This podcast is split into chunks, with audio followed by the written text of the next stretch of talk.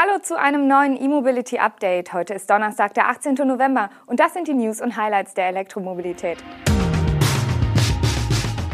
Mercedes EQB startet mit Allradvarianten, Kia Concept EV9 enthüllt, Porsche zeigt neue Taycan-Varianten, chinesischer Van kommt nach Deutschland und Heliox bringt DC-Ladesäulen für Pkw. Mercedes-Benz hat nähere technische Details zum EQB vorgestellt. In Europa werden zunächst zwei Allradvarianten angeboten. Der EQB 300 Formatic mit 168 kW und der EQB 350 Formatic mit 215 kW Leistung. Mercedes hatte das Elektro-SUV im April präsentiert. Anders als der größere EQC 400, der über zwei Asynchronmotoren verfügt, hat Mercedes bei den Allradlern des EQB zwei verschiedene Motoren verbaut. An der Vorderachse sitzt weiterhin ein Asynchronmotor, an der Hinterachse kommt ein neu entwickelter permanent erregter Synchronmotor zum Einsatz. Die Leistungsanforderungen zwischen Vorder- und Hinterachse werden bis zu 100 Mal pro Sekunde geregelt, mit Fokus auf dem hinteren Motor, um den Verbrauch zu optimieren. Beide Modelle nutzen eine Batterie mit 66,5 Kilowattstunden nutzbarem Energiegehalt.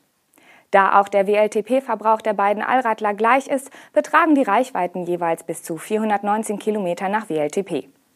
Weitere Varianten werden folgen, darunter eine besonders reichweitenstarke Version.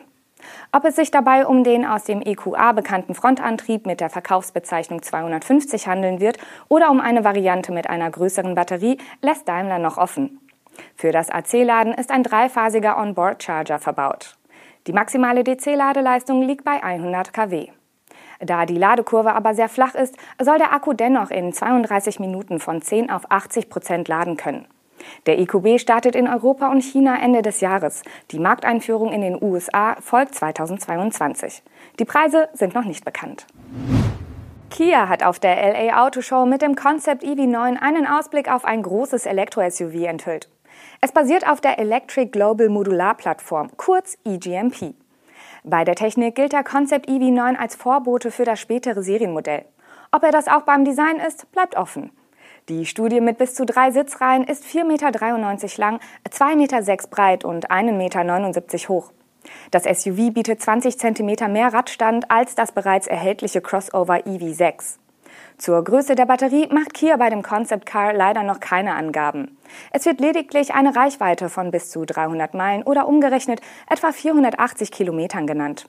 Mit der, Zitat, ultraschnellen Ladetechnologie der nächsten Generation sollen bis zu 350 kW möglich sein.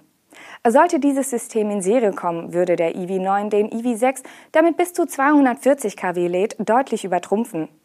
Bei der Ladedauer gibt Kia bisher lediglich 20 bis 30 Minuten für den Ladevorgang von 10 auf 80 Prozent an. Ohne Angabe zur Batteriegröße sind hier keine Rückschlüsse auf die Ladekurve möglich. Auch zur Antriebsleistung und Konfiguration gibt es derzeit keine offiziellen Angaben.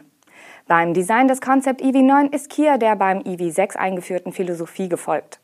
Die Koreaner bescheinigen dem EV9 eine beeindruckende visuelle Ästhetik.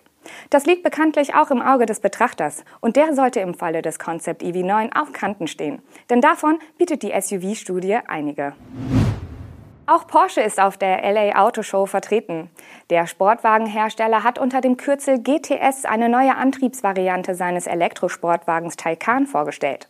Gleichzeitig wurde mit dem Taycan GTS Sport Turismo die nunmehr dritte Karosserieversion des Stromers gezeigt. Zunächst zur neuen Antriebsvariante.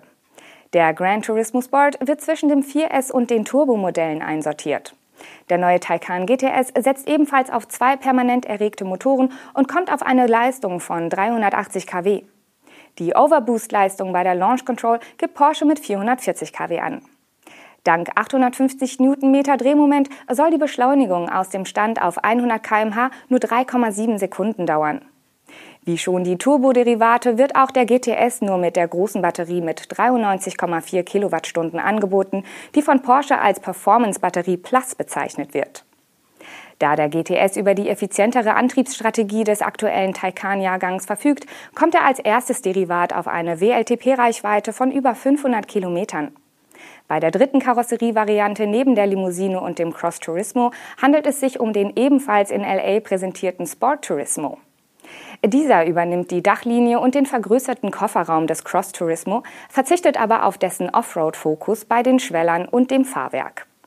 Laut Porsche richte sich der Sport Turismo an diejenigen, die sich ähnlich viel Alltagstauglichkeit wie beim Taycan Cross Turismo wünschen, aber nicht unbedingt ins Gelände müssen. Taycan GTS und Taycan GTS Sport Turismo rollen im Frühjahr 2022 zu den Händlern. Preise nennt Porsche zur Messepremiere noch nicht. Der Importeur Indimo Automotive will mit dem Bestune NAT des chinesischen Herstellers FAW im kommenden Jahr einen elektrisch angetriebenen Van auf den deutschen Markt bringen. Das Modell richtet sich in erster Linie an Taxiunternehmer und Fahrdienstleister. Dass der Elektrovan nicht direkt für Privatkunden gedacht ist, wird auch schon aus seiner Modellbezeichnung klar. Das NAT steht für New Automatic Taxi. Die Marke Bestune gehört zu FAW.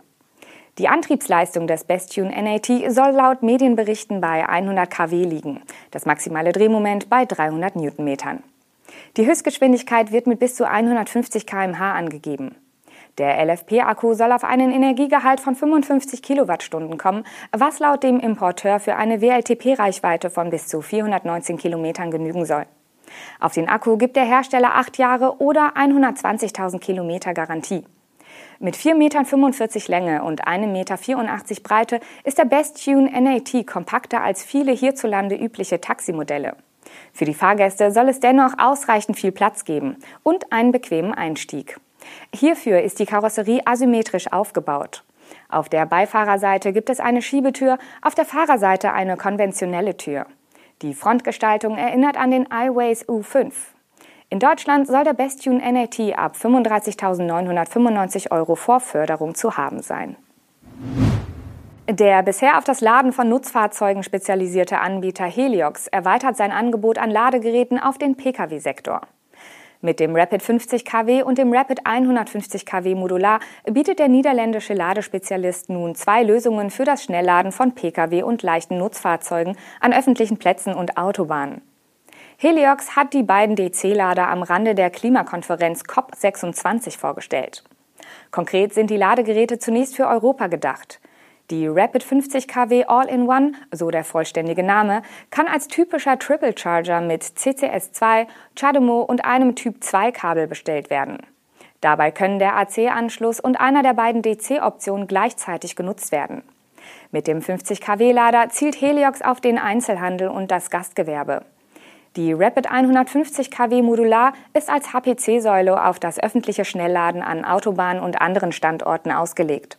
Sie ist mit zwei CCS-Kabeln ausgestattet und verfügt über einen Touchscreen und ein integriertes Zahlungsterminal. Mit der modularen Bauweise soll die Rapid 150 kW zukunftssicher sein, da die Ladeleistung in Zukunft problemlos auf 300 kW erhöht werden kann. So Heliox.